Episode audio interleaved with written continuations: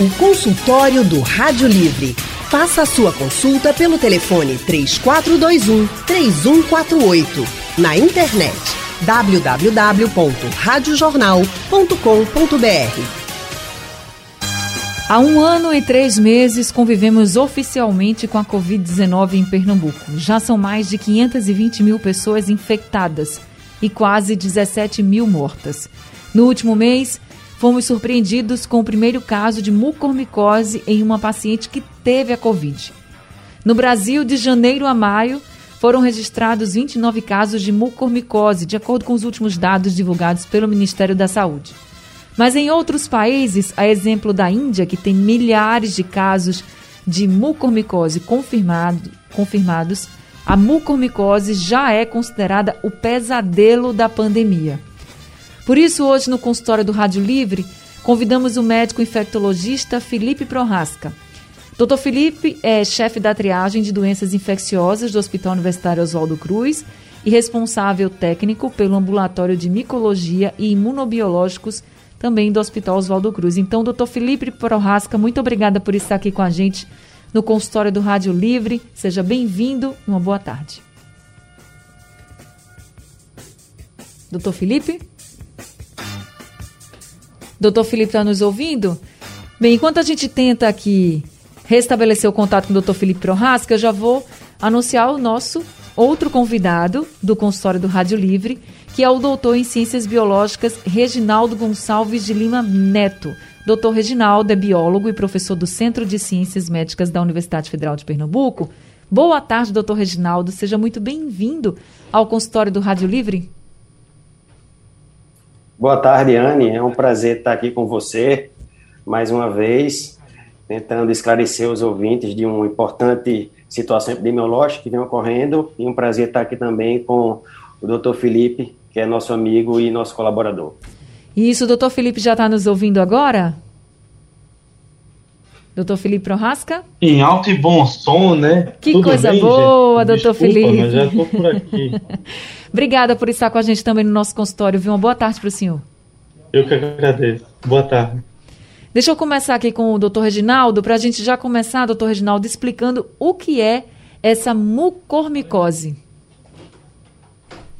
Então, Anne, a mucormicose é uma infecção fúngica causada por um grupo de fungos bem restrito, né, que vivem normalmente no solo. São fungos que não causam, geralmente não causam doença em indivíduos imunocompetentes como nós. Então, eles têm que ter alguma, o paciente tem que apresentar alguma imunodepressão, tem que ter utilizado alguma droga imunossupressora para que esse fungo venha a se favorecer disso e causar essa infecção fúngica que a gente chama de oportunista. Agora, por que ela também é conhecida como fungo negro? Então, vamos aproveitar o momento para desmistificar isso um pouco. O fungo em si, ele não é negro, ele não tem nenhuma característica escura. Né? A gente no laboratório até costuma chamar de fungo hialino. Ele não é um fungo demácio, tá? O fungo que tem essa tonalidade escurecida. Né? É, esse nome, ele foi, essa, essa, essa terminologia ela tem sido atribuída, né, nesses casos da China, e que foi assim disseminado né, pelo resto do mundo recentemente, devido às lesões necróticas, né, a necrose no tecido que esse fungo provoca. Então, ele invade a, os vasos sanguíneos, ele é angivasivo e, com a evolução clínica da doença, ele traz essa característica, essa tonalidade escura à pele e que fez com que é, esse fungo ele recebesse esse nome, tá? O fungo negro, por conta das, das lesões que o paciente apresenta. Entendi. Agora, doutor Felipe Prorasca, a notícia de que temos um caso de mucormicose numa paciente que teve a Covid-19 chamou muita atenção de todo o estado de Pernambuco, né? Então, eu queria perguntar para o senhor o seguinte: a pessoa que teve Covid, ela pode apresentar mucormicose até quantos dias depois? A medicina já sabe? É difícil ainda de dizer se a mucormicose realmente está envolvida com a Covid diretamente. O que nós sabemos, na verdade, é que a mucormicose é muito relacionada com diabetes. E corticoide faz parte do tratamento de mucormicose e piora a diabetes. Então, será que nós não estamos tendo uma piora da diabetes pelo tratamento da Covid? Porque nós ainda não temos essa ligação direta até o momento de que o vírus pode ser o responsável direto. Aparentemente, parece que as consequências do tratamento é que estão relacionadas ao Covid. Mas ainda está a, a, essa ligação do Covid com a mucormicose. Mas ainda temos que aprender bastante. É um fungo bastante raro, mas ele já existia. Nós já tínhamos casos de mucormicose antes. Não é nenhuma novidade, principalmente Reginaldo, que é um grande micologista aqui, é, tem esses. É, recebe muitos é, fungos de todos os tipos, sabe do que, do que a gente está falando, e sempre a mucormicose é relacionada. Imunossupressão importante, o uso de corticoide por dose muito alta ou por dose prolongada, ou diabetes. E isso tudo está relacionado à Covid-19 também, né? Porque a gente tem o uso de corticoide no tratamento e as pessoas com diabetes, que é uma comorbidade que aumenta o risco, inclusive, de uma Covid mais grave, né, doutor Felipe? Exatamente. Então, a gente não sabe até que ponto as consequências da Covid, do vírus diretamente, podem estar relacionadas a esse estado de mucormicose, ou simplesmente de toda a desorganização que o nosso organismo passa durante a infecção e durante o tratamento né? A gente volta com o consultório do Rádio Livre, falando hoje sobre esse um ano e três meses que a gente convive oficialmente com a Covid-19 em Pernambuco e hoje especificamente a gente está falando da mucormicose, depois que um caso foi confirmado aqui em Pernambuco em uma paciente que já tinha tido a Covid-19. E aí, para conversar mais com a gente, nós estamos no consultório de hoje com o médico infectologista Felipe Prorasca e também com o doutor em Ciências Biológicas Reginaldo Gonçalves de Lima Neto. Agora a gente vai conversar com o nosso ouvinte Ivanildo Santos, de Roda de Fogo, que está ao telefone. Ivanildo, muito boa tarde, seja bem-vindo ao consultório do Rádio Livre. Boa tarde aos médicos que é vocês da Rádio Jornal. Faz um tempão, desde o tempo da final da graça, que eu não ligo para a rádio. Eu sou ouvinte assíduo da rádio de madrugada pela manhã, à tarde e à noite. Que coisa boa, fico muito feliz que o senhor é. sempre esteja ouvindo a gente e hoje está conversando com comigo. Estou conversando com você, Deus proteja todos vocês da Rádio Jornal e quem está presente no estúdio hoje e a todo pernambucano. Amém. Eu tenho 63 anos, já tomei as duas vacinas, certo? E tenho, tenho, vários problemas de saúde. Eu sou, já tive dois infartos, tenho oito no peito, tive problema no pâncreas faz dois meses, pâncreas faz dois meses, certo? Sou diabético, tenho artrose crônica na, na, nas articulações, no fêmur, no joelho. A coluna, se eu for passar pelo Ibama, vou me pedir que só tem bico papagaio. Tenho a coluna com hérnia de disco e uma, a coluna tem uma fratura na coluna. Tudo isso eu tenho no meu corpo. Ando, com a muleta, graças ao meu bom Deus, e estou aqui vivendo. E peço ao povo brasileiro e pernambucano que se cuidem.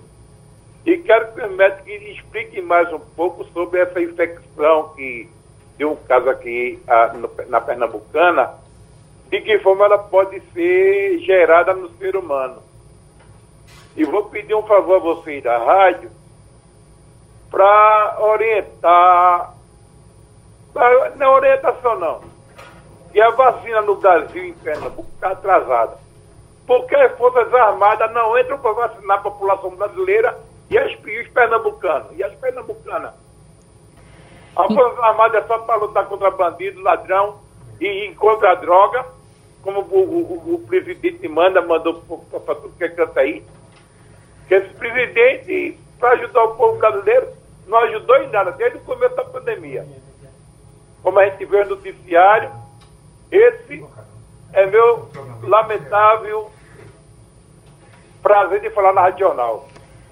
E pedir que o povo lute para a Força Armada vacinar o povo brasileiro e os pernambucanos. Em nome de Jesus, um abraço para todos vocês e para os médicos. Espero uma, uma explicação dessa doença que está pegando agora, pegou na Pernambucana. Tá certo. Seu Ivanildo, obrigada pela sua participação. Com relação à vacinação dos pernambucanos, o que falta é vacina, de fato, né? Falta a dose da vacina. Faltam doses para todo mundo. Isso aí é a grande luta agora que a gente tem para que cheguem mais vacinas para que a gente possa aumentar a imunização. Se a gente tivesse muitas vacinas mesmo para todo mundo, acho que já tinha realmente sido feita uma força-tarefa aí com muitos profissionais da saúde para que a, a, maioria das pessoas já estivesse vacinada. Fico feliz que o senhor tomou as duas doses da vacina, inclusive depois eu vou conversar sobre isso com o doutor Felipe Prorasca. Mas como o Ivanildo pediu para que a gente explicasse mais detalhadamente de que forma a mucormicose né, pode ser gerada, como é que as pessoas podem é, ser infectadas com a mucormicose. Eu queria que o professor Reginaldo falasse. Professor Reginaldo, o senhor falou que a mucormicose ela é provocada por um fungo que normalmente está, é encontrado no solo, mas não é qualquer pessoa que, se tiver contato com esse fungo, que vai ficar doente. Essa pessoa precisa estar tá com a imunidade baixa, é isso? Isso, né? O, o, respondendo aí, Seivanildo, o que é que num quadro, no contexto geral, a gente pode se deparar, né? Um paciente, ele que teve, por exemplo, como, como o doutor Felipe falou, temos muito que aprender ainda da relação da virose com esse fungo né, como a virose como um fator predisponente, tá? Mas um paciente, né, que teve o COVID, ele vai ter, pode ter algum processo, alguma lesão, tá certo, do trato respiratório, e ao ele inalar esse fungo que está presente no solo, fungo, solo rico em matéria orgânica, solo que apresenta, por exemplo, adubo, né, um esterco de bovinos. Então, esse paciente, se ele tem contato nesse ambiente rural, periurbano, ele inalar um esporo desse fungo, Existem duas situações. A primeira, esse fungo ele produz uma toxina que vai favorecer, facilitar que ele penetre, penetre nos vasos sanguíneos. É né? uma toxina que tem um nomezinho específico. Tá? Ao ele conseguir penetrar nos vasos sanguíneos, ele consegue utilizar algumas moléculas que estarem no sangue. Né? E qual seria uma relação de hiperglicemia? Imagine que um indivíduo que tem elevado açúcar no sangue, né, a hiperglicemia, essa, essa glicose, ela vai se ligar a duas moléculas que transportam ferro no sangue. Então esse ferro fica livre no sangue, o fungo se apropria desse ferro e cresce se desenvolve, né? O que a gente chama de filamentação, né? O fungo produz IFA, produz estrutura que vai favorecer ele penetrar no vaso sanguíneo. Então, por isso que existe essa relação já bem definida da hiperglicemia, do elevado glicose no sangue, como fator predisponente para a aquisição dessa infecção fúngica, para a mucormicose. Aí eu pergunto para o doutor Felipe Prohasca, uma pessoa que está nos ouvindo agora, teve a Covid, é diabética, está, vamos dizer assim, nesse quadro de um maior risco, ela precisa ter um cuidado maior até para evitar uma possível mucormicose? Principalmente a diabetes, né? A diabetes é uma doença cruel, né? Ela tem várias repercussões. Você tem risco de lesão renal, você tem risco de amputações, você tem risco de precisar de uma hemodiálise. A diabetes é uma doença muito grave e nós já sabemos que tem várias doenças da síndrome pós-Covid que são as consequências de uma infecção por Covid. Diabetes é uma delas. E você, quando fala de diabetes, você está aumentando a concentração de glicose nos tecidos. Fungo gosta muito de glicose. Fungo gosta muito de áreas quentes e úmidas. E aí você pega um fungo como a mucormicose, que pega uma área como a região do nariz e da boca, onde você tem uma inspiração, você aspira muita quantidade de fungo. Ele encontra um tecido úmido com muita glicose para se alimentar. E com a pessoa com a imunidade diminuída pelas consequências ou do tratamento ou da, ou da doença viral propriamente dita, e faz com que o fungo tenha um crescimento maior. Então tem que ter muito cuidado também com a manipulação de terra, né? Porque não é só a mucormicose, tem outros agentes que também estão nessa região que podem ocasionar complicações. Hoje, o que se chama a atenção da mucormicose são os casos que aconteceram na Índia, que Sim. tem uma situação epidemiológica mais grave com relação à mucormicose comparada com o Brasil, tá? Tem muito mais mucormicose lá do que aqui por causa da questão de solo, de população, de tudo isso. Por exemplo, aspergilos a Europa fala em 18% de complicações com aspergilos nos pacientes intubados, mas a gente não vê isso no Brasil. Não tem tido tanto aspergilos assim no Brasil. Por quê? É uma questão epidemiológica mesmo. Historicamente, aqui, principalmente no Nordeste, nós temos menos casos de aspergilos na Europa. Aí deixa eu lhe Mas pedir. como mucormicose, Deixa eu lhe pedir para o senhor explicar. Chamou a atenção, né?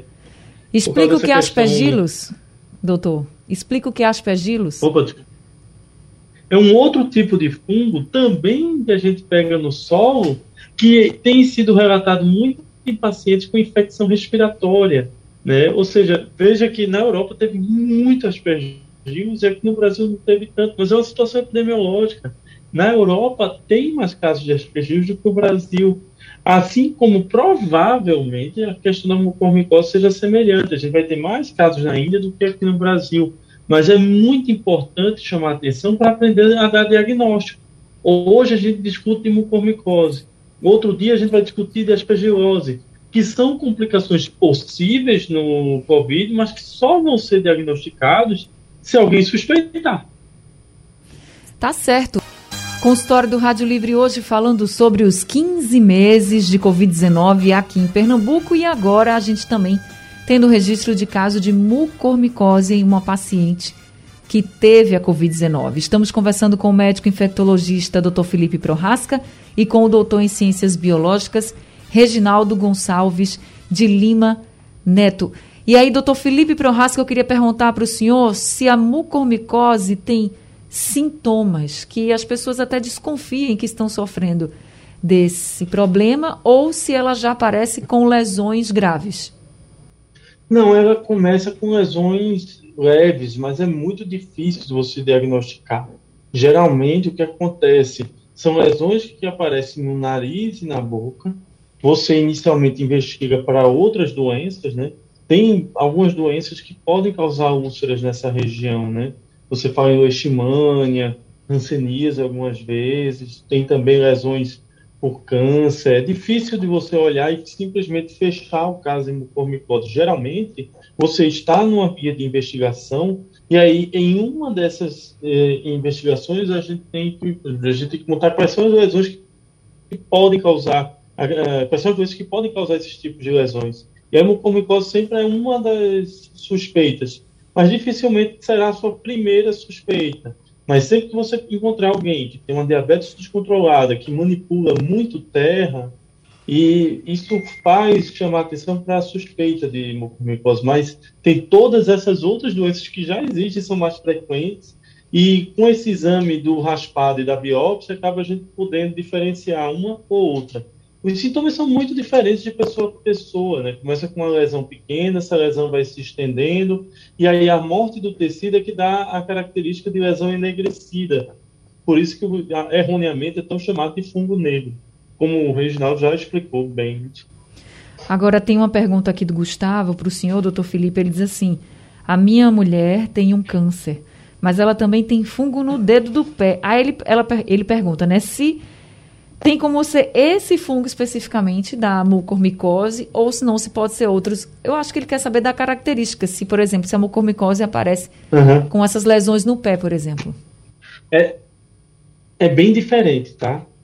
Ah, existem vários tipos de fungo. Eu fico brincando que bactéria é fio, fungo é reino, né? Fungo tem de vários tipos e de várias formas.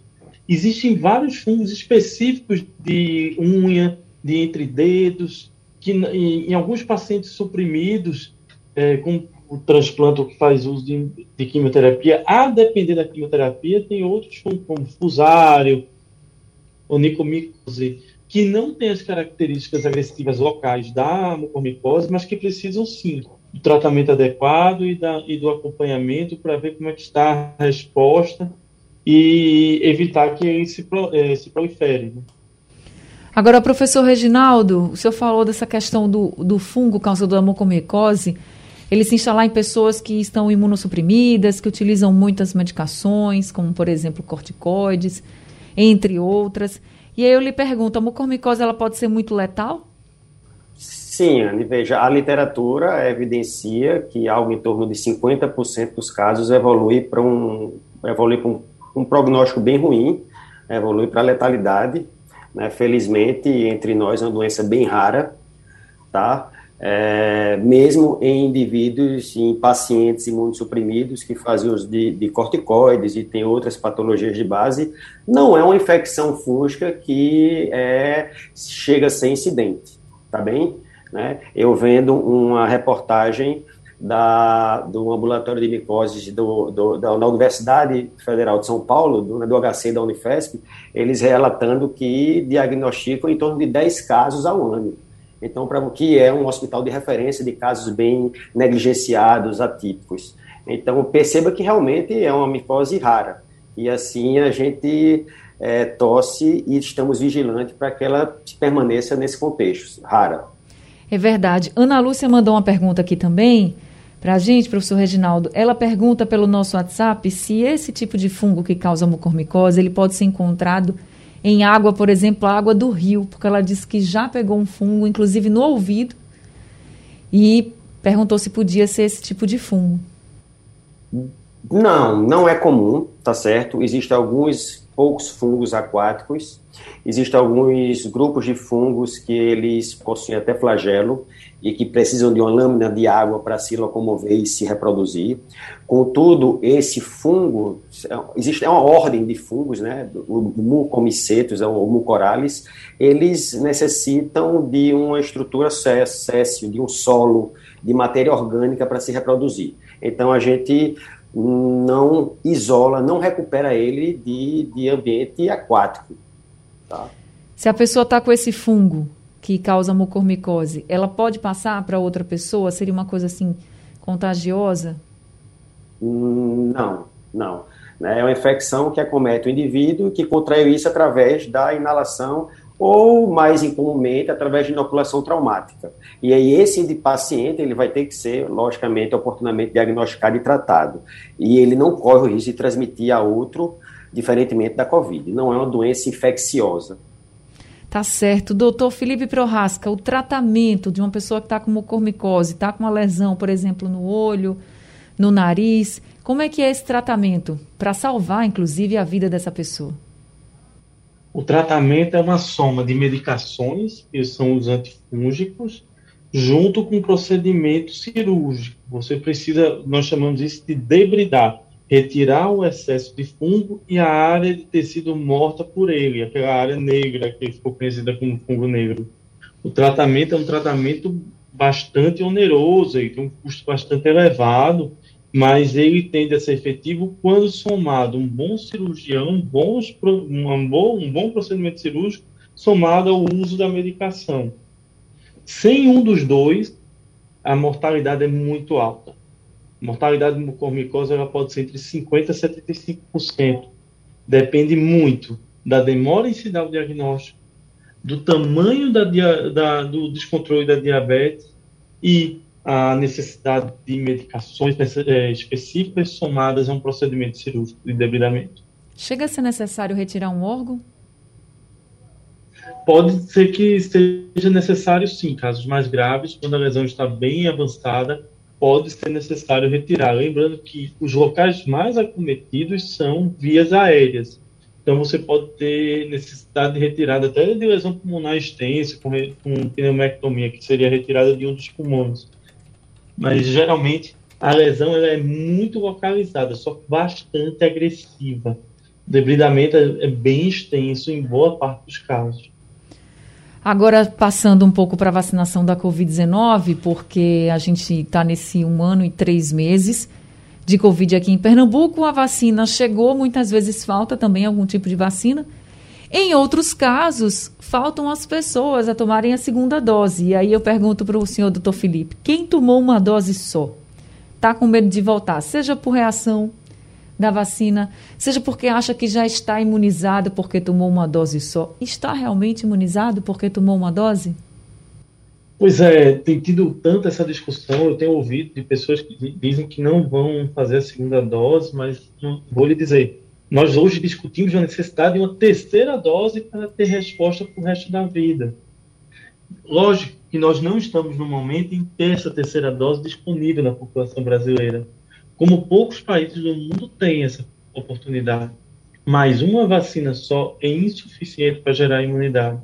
A gente já fala que duas vacinas aumentam a defesa da nossa imunidade, mas também é insuficiente para gerar uma imunidade de longo prazo.